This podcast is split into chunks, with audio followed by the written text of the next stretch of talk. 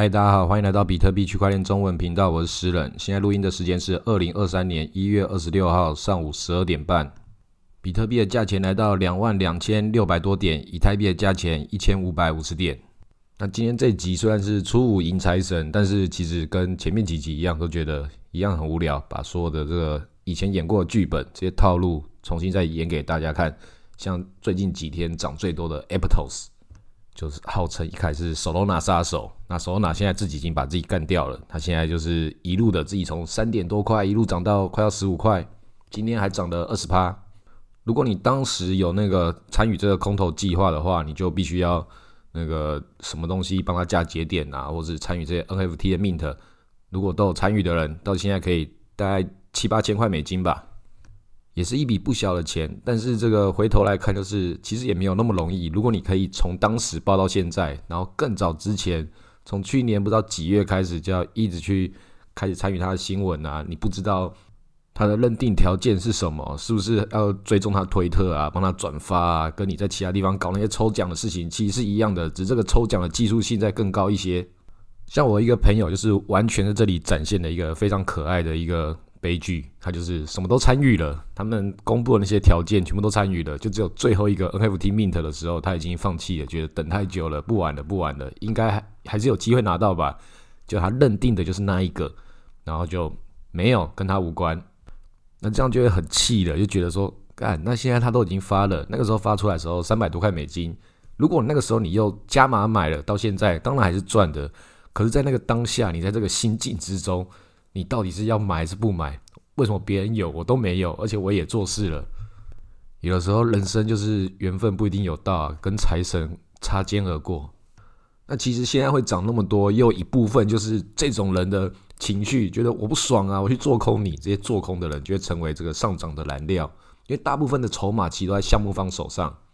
这些赚到钱的人，其实也都是知道有这个套路，因为能够参与的，就前面的套路都参与。他只把以前你玩过的一些空头的老剧本重新复制贴上，然后这些庄家他们就用机构的力量来做一个局，让你知道你要么跟我一起演，要么你就跟着一起错过。你如果上车了，会不会被割？那个我们之后再说。那对交易所来讲，当然很好啊，有这么多新的韭菜，因为你被我拉进来。赚你这个手续费，做空做多，我一样都爆你仓。那这些剧本都演过啊，之前 Agorand，然后 Hashgraph、EOS、IOTA 这些号称以太坊杀手的每一个这些事情都玩过一遍。那现在这个东西也是很理所当然的玩到现在。当然中间去年到现在的时候，它也是一开盘涨了一大根，然后再一路跌到现在，进入到跟我们一样的熊市。但现在它就趁着这个反弹的机会，跟着一起上来。这一局我在当时做不起来，我就新的一局在做，他们一定都会找到机会的。那你如果看久了，就会发现他们都有他们的规律，就是不管说你知道它会涨或跌，但你至少看出这些主力、这些政府，他们都在某些时间节点去创造某些事件，让你知道那个时候是一个赌局。像是接下来二十六号，他就要公布很多不同的消费者指数啊，还是 GDP 这些事情。那在二十六号，不管他公布的是好结果或坏结果。但是它一定可以先来一个波动，我们从去年十一月到现在看的一样，它可能就是先涨然后再跌，或先跌然后再涨，再看它那个它到底是高于预期还是低于预期，它都可以有理由，因为盘先做出来了。那现在已经连涨的这个几天，这一整个月都是在上涨的，当然跟这个前面反弹到下面的。这个比例还是不成比例，但这个局被做出来之后，主导权又回到这些庄家手上了。要如果现在都没有这个反弹，那很明显嘛，现在就要包含的这些事件，那就是要反弹嘛，所以他早就先反弹，超前部署。所以先反弹那一刻你抓不到，那后面这个比较看得出来的时候，那就反而就把它模糊化了。所以我们才很早之前也有讲过，说你要去预期的话，不要去预期这些。短期内的一到两个月的，你要看的是长期，三五年或者是一年也不算是太长，这种节奏会反而是比较好抓的。像是前面最低跌到是一万五，那现在反弹到这个两万二、两万三，就是也很合理嘛。啊，当时在一万五的时候，很多人为什么不敢买？因为觉得说还有可能会更低。但是你以更低来讲的话，它可能最低也会跌到一万一，可能也已经很多了。所以就是大家也是一个人性的贪婪，会觉得说我要去抓到那个最底部啊。回头看的话，会觉得说啊，我为什么一定要去拼那个最底部呢？我一万七、一万八的时候不是也可以买吗？现在也是涨了多少啊？但是这种同样的懊悔、同样的逻辑思维，你也可以想，之前也有跌到这个三万呐，就在这个上一次的牛市，它六万跌到三万，再从三万涨到这个六万啊，实际上现在看起来，现在也是两万呐。就算它中间经历过这个六万，现在也是跌到比你当时如果买在那个看起来是低点的地方还要更低。那之后会不会再走向更低呢？如果现在就只是一个反弹呢？那就是主力要创造的一个剧本，让你摸不清楚的一个纠结。所以我才会一直说，我们不要去猜测这些事情，我们只能去假想，然后去配合它做出一些应应措施，不一定是买大买小。像是我做这个流动性挖矿，就是我还是多少有点猜它的波动，猜它的区间。但如果我猜错的话，我也不会损失太多。谁知道它会不会很妖孽的，现在反弹一路可以弹到这个四万？现在这个价钱就是卡在这个地方，它就卡着这个之前的那些趋势线，像二零一七、二零一八那个牛市的高点在两万左右。那现在两万这个地方，就是诶，到底是突破了还是什么？然后以太坊也是，它对比特币的价钱也是卡在一个零点零七这个上下左右的这个范围。然后继续放一些这个，我们以太坊要更新喽，上海升级，然后有什么 EIP 三五四零啊、三六七零、四二二零之类的，一大堆。那有一个最重要的是 EIP 四八九五的这个提案，它就是要讲说，你可以把之前它 POW 转 POS 的这些人，他们代币可以解锁。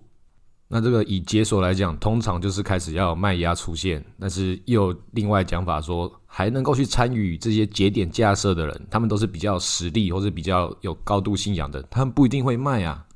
那为什么他们不一定会卖？就是因为大家都讲说你们这群人不一定会卖，那就哦，你告诉我不一定会卖，那我好像还真的还不敢卖了。真实状况就是，如果你知道它会跌的话，你怎么可能不卖？你如果你知道它会涨的话，你怎么可能不买？对主力来讲，最好的剧本就是创造这些事件，让你没办法去摸透之后，那他还可以用这些消息，反而可以制造这些波动，把二级市场的韭菜给带走。那有些因为看到这种消息，所以参与参与的这些玩家，他们就买了。那如果被套牢了，就哦好吧，那我就只好放到你们所谓的可以拿收益，可以去把它 stake 进去质押赚长期的。好，我就成为一个长期的玩家。为什么你会成为长期的玩家？因为你被套牢了嘛。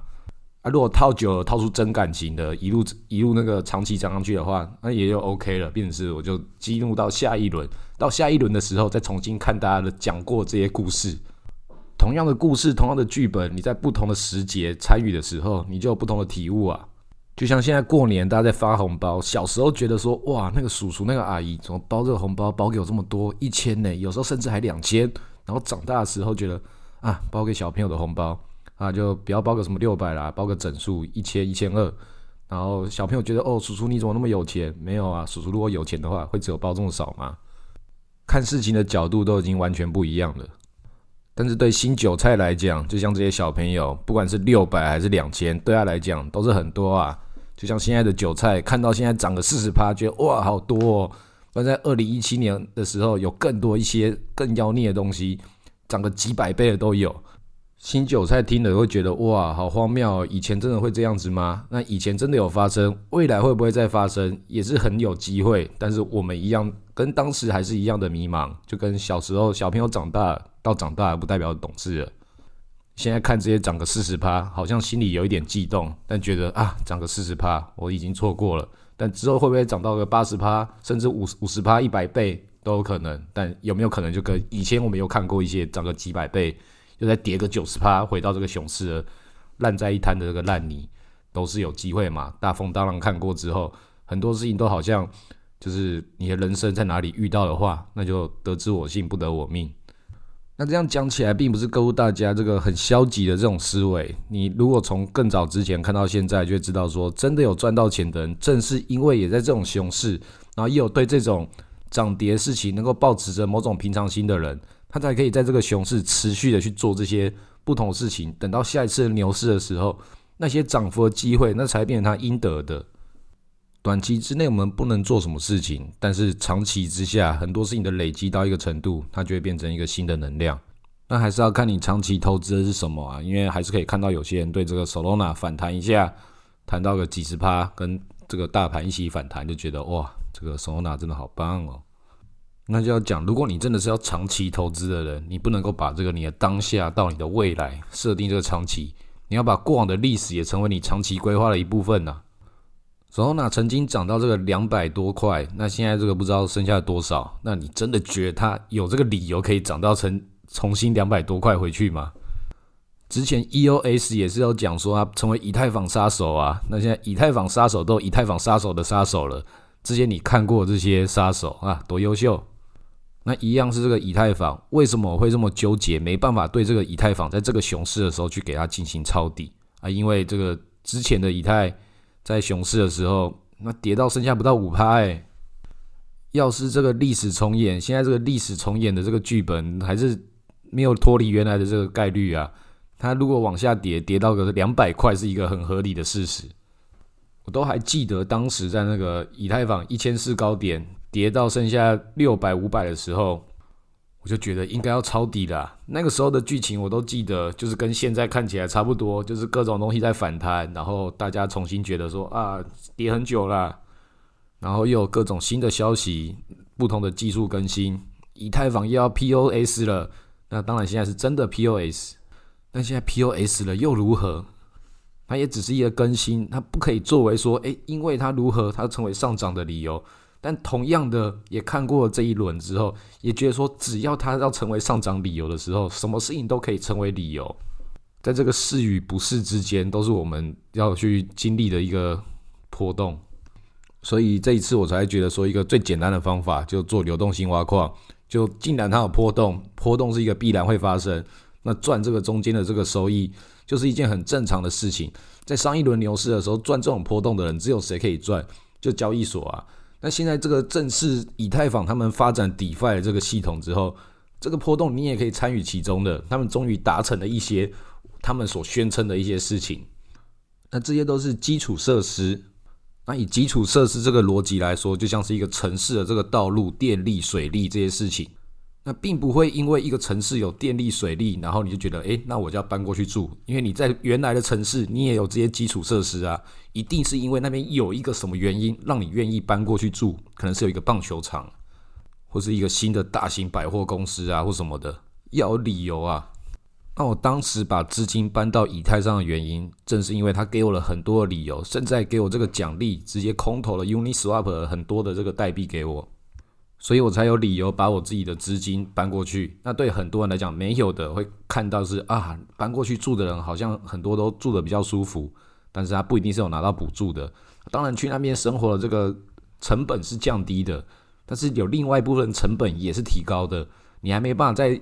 一开始就去摸清楚它到底会有什么样的新生态，很多东西你只要是赶第一个的，你最前面的人会得到一个全部的红利，但你后面第二批、第三批的人可能就得不到了。但走到更长期的时候，你可能第七批、第二十几批的时候，在这个前面的人已经堆尸体堆到一个程度，重新开拓这个新的地方，它重新建设起来的时候，那就跟你多快多慢没有关系，而是你是不是真的是一个生存者。也才有机会在这个新的领域往下再拓展下一个前沿，下一个新的领域，你才有机会去得到。所以，我们去追寻的都是下一个机会。那对于来讲，找一个新的机会，你必须还是要建立在这个旧有的技术之上，因为旧的技术一定是有它存在的道理才会存在。那新的东西一定是旧的技术不够完整，或者是能够达到的事情不多，改良像是比特币，然后以太币这个样子一路的走进来。但为什么以太币会成功呢？为什么我们会当时以太币在二零一四年被发明，然后经度经历了几次的爆发？像二零一七年爆发的时候，他就是因为他说他智能合约嘛，然后还有很多的 ICO，他们讲说有很多可能未来不是只有以太坊最厉害的东西会出来，那其他 EOS 啊或很多的 Sharecoin 都用这个以太坊来作为它发行的底层设施，那这个事情它就有它的矛盾性。所以，我们可以说，这个以太坊的成功来自于这些假象，但也正是因为假象足够多，它在以太坊回到它身上，变成某种程度上的真实。那到现在这个二零二零年的 NFT 浪潮，这一波就是之前那些假象，我们就把这个假象把它合理化，以前的 ICO 说一些故事，要打造其他的基础设施。那现在我新的就是，我就是说故事，但我还真的只是说故事。我们要做什么新的技术？我告诉你要做一个新的社群，有一些图像啊、猴子啊、胖克，让你用艺术品的眼光去看待它。虽然还是一样，就是大资金炒小资金的逻辑，但是它毕竟就没有那些说这个传输量要有多大，它的结算系统多完整啊，那些他们技术上实际上也达不到的事情。那这样有进展什么吗？你可以说进展了很多，但实际上也可以说其实没有什么进展呢。本质上还是创造一个让资金炒作可以有一个他们比较好操作的空间。那真实能够被人类所使用的那些新的建设，也都是要慢慢的让新的人可以加入。所以那些炒作也是有它必要性，因为让人家觉得这里是一个新的机会，它未来真的可以达到那些什么智能合约、点对点的多元计算。但就如同我刚刚讲的，你有基础设施，你也是要有理由才可以加入。那些 NFT 就是那些加入的其中一些理由，都是多数人参与，然后少数人致富。虽然在短期之中，它就是这么血淋淋的这个人吃人的社会，但是到更长期的时候，你也知道它势必会发展出它新的形态。那要真正赚到大钱的，绝对不是玩这种抽奖形式的，就是你买了 NFT，看是不是你的会被主力拉盘，一定都还是那些去建立这些系统的人。像是 NFT 最底层的就是这些，要把这个权力下放，你拥有什么样的 IP，它不是只属于那个原来的官方，你也拥有那一部分，你也能够参与其中，成为建设的一部分。那就是长期来说，其实社会机制都是。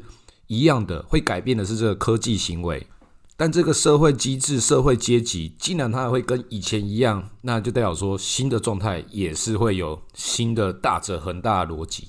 创造基础设施的人为什么会赚钱？因为他服务了大家。那这种服务性质的这些技术，它就必须要有达到一个普适性的认同。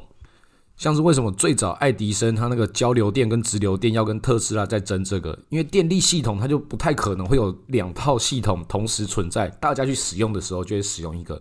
所以像 NFT 的这种借贷平台，它也会慢慢的就收缩到就只有几个人在用，因为它同时也代表着信用本身。那现在比特币、以太币也同样是同样的逻辑，并不会说出了某一个新的币，我也是 POS 啊，所以我又比以太坊如何如何，所以我就更优秀。实际上，就大部分都不知道，它会去用的人都是觉得说，哎，是不是它会有一些这个空头啊？是不是有一些早期者红利？这才是真正的理由嘛？那些讲说他们未来如何的，就是想要去复制这样同样的故事而已。所以这些机会会越来越少，那更多的机会也是要把这个外界的资本跟外界的经济生态带进来这个里面，它才有可能把这个饼做大。那你要把外界的东西拿进来，那就是要复制贴上，就是像那个做市商这个逻辑，它就变成是本来中心化，所以一样是做市商变成去中心化。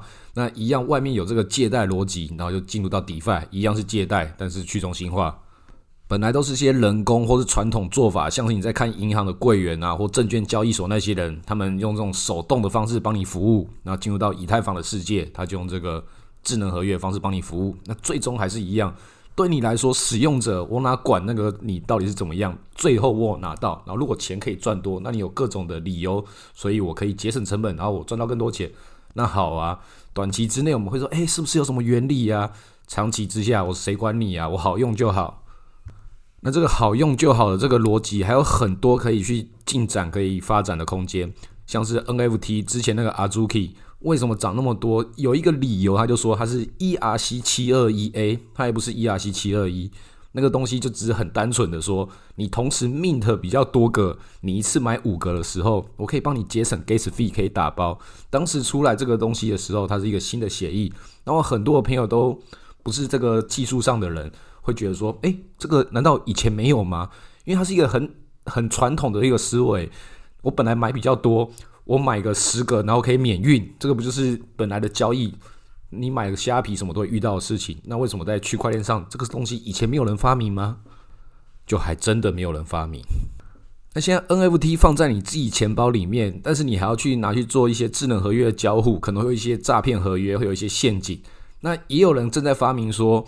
是不是这个可以变成一个有一个凭证，不用拿我的本体，我只要告诉你像保证书一样的概念，你证明这个保证书是来自于这个猴子的本体，那我就可以去去把它去做其他的一些认证。那这个东西就会有也想说，诶，这个没有人发明吗？诶，还真的就是还没有人发明，很多都才刚开始而已。所以回头也可以看，这个基础建设才那么薄弱，你就拿着一个这么大未来的事情，然后东西就可以炒到这么高。那但是慢慢的去建设这些事情越来越完善的时候，是不是就代表说它可以变成上涨的理由？那也不一定呢，因为上涨的理由已经先用过了，你的想象力已经先让它发酵过一遍。所以下一个上涨的理由是什么？就是它跌得更低呀，跌到在大家已经绝望的时候，然后同时又真的有人继续持续建设。他到下一轮的时候，可以说出一个新的故事的时候，那个才会变成真正的牛市。不然现在都还留在上一轮的想象，跟上一轮已经发生过的故事，拿以前的亏底来作为这次的上涨理由，这就只是反弹。所以其实我还是看空的状态。那接下来会怎么走？还是回到我讲的，就是这个一样会有震荡，反弹有可能也可以很妖孽。但是这个中间的波动，我们就在这边做着我们本来就知道的事情，做着它合理的应对。这样的话，接下来什么事情，我们就可以顺着事情把这个故事继续看下去。好，今天录到这里，谢谢大家。